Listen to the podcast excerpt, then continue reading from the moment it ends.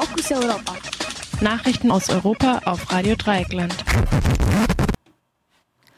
Ja, wir kommen zu den Fokus Europa Nachrichten von heute Mittwoch, den 22. Juni 2022. Und zunächst der Überblick. Erdogan empfängt saudischen Kronprinzen. In, Im Zusammenhang mit Anschlag von Hanau fordert SPD Änderung des Waffenrechts. Schiffbrüchigen Flüchtlingen drohen in Griechenland lange Haftstrafen. Italienischer Außenminister verlässt Fünf-Sterne-Partei wegen Streit über Krieg gegen die Ukraine. Europäischer Gerichtshof schränkt Überwachung von Fluggästen ein. Und nun zu den einzelnen Themen. Erdogan empfängt saudischen Kronprinzen, Mord an Khashoggi vergessen. Am heutigen Donnerstag empfängt der türkische Staatspräsident Recep Tayyip Erdogan den saudischen Kronprinzen Mohammed bin Salman in Ankara. Ein Besuch Erdogans in Riyadh war vorangegangen. Zuvor hatte ein türkisches Gericht das Verfahren wegen der Ermordung des saudischen Journalisten Jamal Khashoggi in den Räumen des Konsulats in Istanbul an die saudischen Behörden übergeben.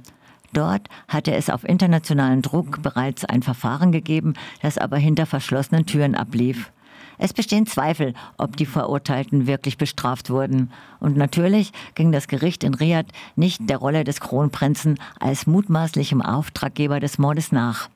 Nach dem Mord in dem vom türkischen Geheimdienst offenbar gut verwandten Gebäude hatte Erdogan heftige Vorwürfe gegen Saudi-Arabien erhoben und sich als Verteidiger der Pressefreiheit gegeben. Prinz Salman warf er vor, mit der Behauptung, Khashoggi habe das Konsulat wieder verlassen, gelogen zu haben. Die Beschuldigungen passten damals in Erdogans Politik. Erdogan hatte sich auf die Seite der Muslimbrüder und Katars gestellt und machte Front gegen Ägypten und Saudi-Arabien. Doch die Muslimbrüder erwiesen sich als stumpfe Waffe und die Feindschaft mit Ägypten schwächte Erdogans Position im Streit um Pipelines und Wirtschaftszonen im östlichen Mittelmeer. Außerdem ist nicht nur Katar, sondern auch Saudi-Arabien ein interessanter Wirtschaftspartner. Also vergaß Erdogan sowohl die Unterdrückung der Muslimbrüder in Ägypten als auch den Mord an Jamal Khashoggi. In Zusammenhang mit Anschlag von Hanau fordert SPD Änderung des Waffenrechts. Nach 17 Sitzungen des Untersuchungsausschusses zu den rassistisch motivierten Terroranschlag von Hanau hat die Obfrau der SPD im Hessischen Landtag, Heike Hofmann, eine Verschärfung des Waffenrechts gefordert. Waffen gehörten nicht in die Hand von Rechtsradikalen und Menschen mit einer psychischen Erkrankung. Außerdem sagte sie, dass die Maßnahmen der Behörden in der Tat unzureichend gewesen seien. Genau entgegengesetzt war die Bilanz des CDU-Abgeordneten Jörg Michael Müller. Müller lobte den Einsatz der Polizei. Die Gefährlichkeit des Täters sei außerdem im Vorfeld nicht zu erkennen gewesen. Mit anderen Worten, da hilft auch kein Waffenrecht. So die Meinung der CDU. Der FDP-Abgeordnete Jörg Uwe Hahn meint, Staatsanwaltschaft und Polizei seien mit den ihnen vorliegenden Kenntnissen zum Täter gewissenhaft umgegangen. Er sieht aber weiteren Aufklärungsbedarf. Die Obfrau der Linken, Sadet Sönmez, sieht hingegen gravierende Mängel beim Agieren der Behörden. Vanessa Gronemann von den Grünen kritisierte vor allem den Umgang der Behörden mit den Opfern. Wie auch Sönmez betonte sie außerdem, dass der Ausschuss nur schwer vorankomme. Viele ZeugInnen würden wegen laufender Ermittlungsverfahren von ihrem Zeugnisverweigerungsrecht Gebrauch machen. Der Ausschussvorsitzende Peter Weiß von der SPD kritisierte auch den Bundesanwalt, weil dieser wichtige Unterlagen noch immer nicht geliefert habe. Am 19. Februar ermordete der rechtsradikale Tobias R. in Hanau neun Menschen mit Migrationshintergrund und tötete anschließend auch seine Mutter und sich selbst. Während der Tat hatten mehrere Zeugen vergeblich versucht, den Notruf der Polizei zu erreichen. Es stellte sich heraus, dass die beiden Apparate der Notrufzentrale nicht durchgehend besetzt waren und eine Weiterleitung zu einer anderen Zentrale nicht existierte.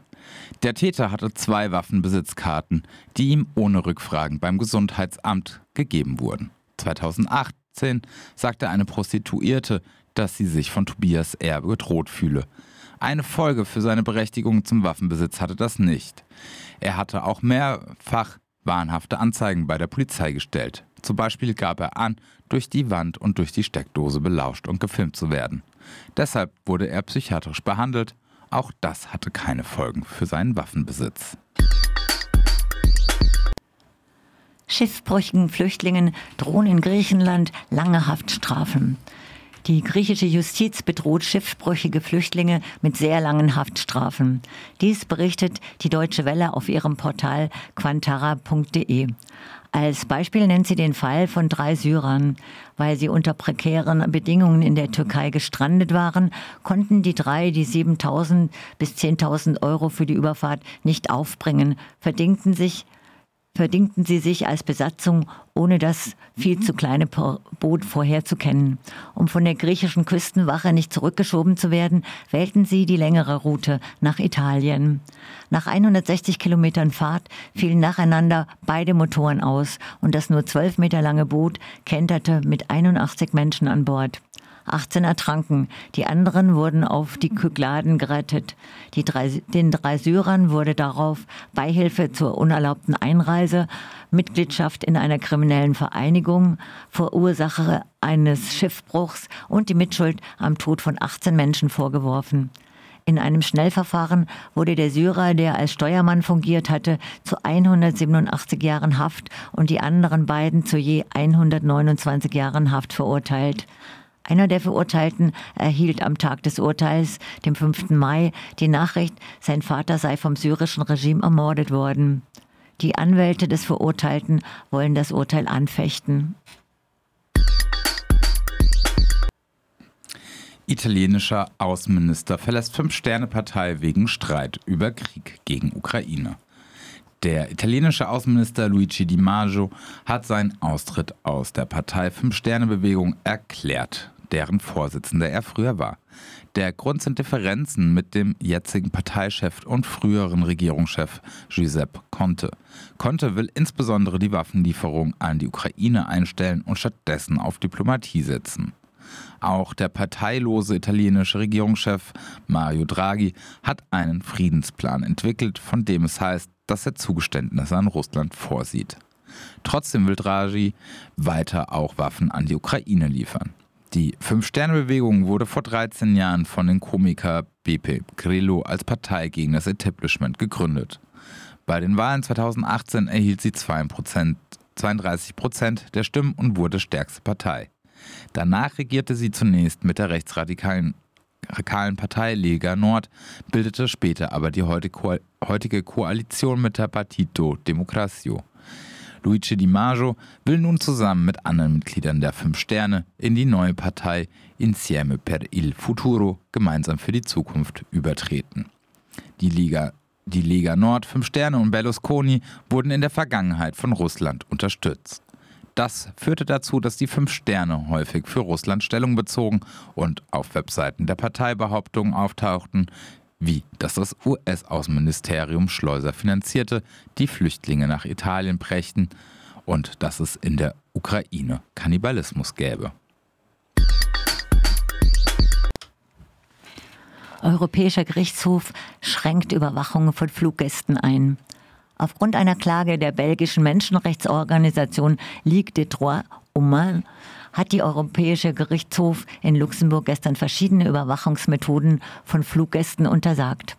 Die Vorratsdatenspeicherung von Fluggastdaten von außereuropäischen Flügen ist nach dem Urteil nicht mehr erlaubt. Für bis zu sechs Monaten bleibt sie aber erlaubt. Bei Flügen innerhalb der EU bedarf es für die Speicherung eines besonderen Grundes. Zur Risikobewertung von Reisenden dürfen keine Zitat, selbstlernenden Systeme eingesetzt werden, die ohne menschliche Einwirkung und Kontrolle den Bewertungsprozess und insbesondere die Bewertungskriterien, Zitat Ende, und ihre Gewichtung beruhend ändern können. Neben belastenden müssen auch entlastende Gesichtspunkte berücksichtigt werden. Also es werden Verfahren, die man umgangssprachlich als künstliche Intelligenz bezeichnet, deutlich eingeschränkt bis ausgeschlossen. Möglich sind auch weiterhin Abgleiche mit Datenbanken, aber auch das mit Einschränkungen. Abgleiche mit Datenbanken sind nur dann zulässig, wenn die Datenbanken diskriminierungsfrei sind im Zusammenhang mit terroristischen Straftaten oder schwerer Kriminalität stehen und diese in einem objektiven Zusammenhang mit der Beförderung von Fluggästen betrieben werden. Der unter anderem auf Überwachungsfragen spezialisierte EU-Abgeordnete der Piraten, Patrick Breyer, sieht die EU-Innenministerinnen mit dem Urteil ertappt. Zitat. Die EU-Überwachungsfanatiker haben erneut unsere Grundrechte missachtet. Zitat Ende, schreibt Breyer in einer Pressemitteilung.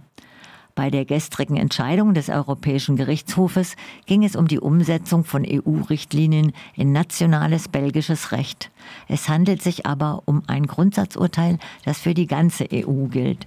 Es gibt weitere Klagen betreffend die Umsetzung der EU-Richtlinie, unter anderem aus Deutschland. Daher könnten noch weitere Einfälle von EU-Innenministerinnen für Grundrechtsverletzungen erklärt werden.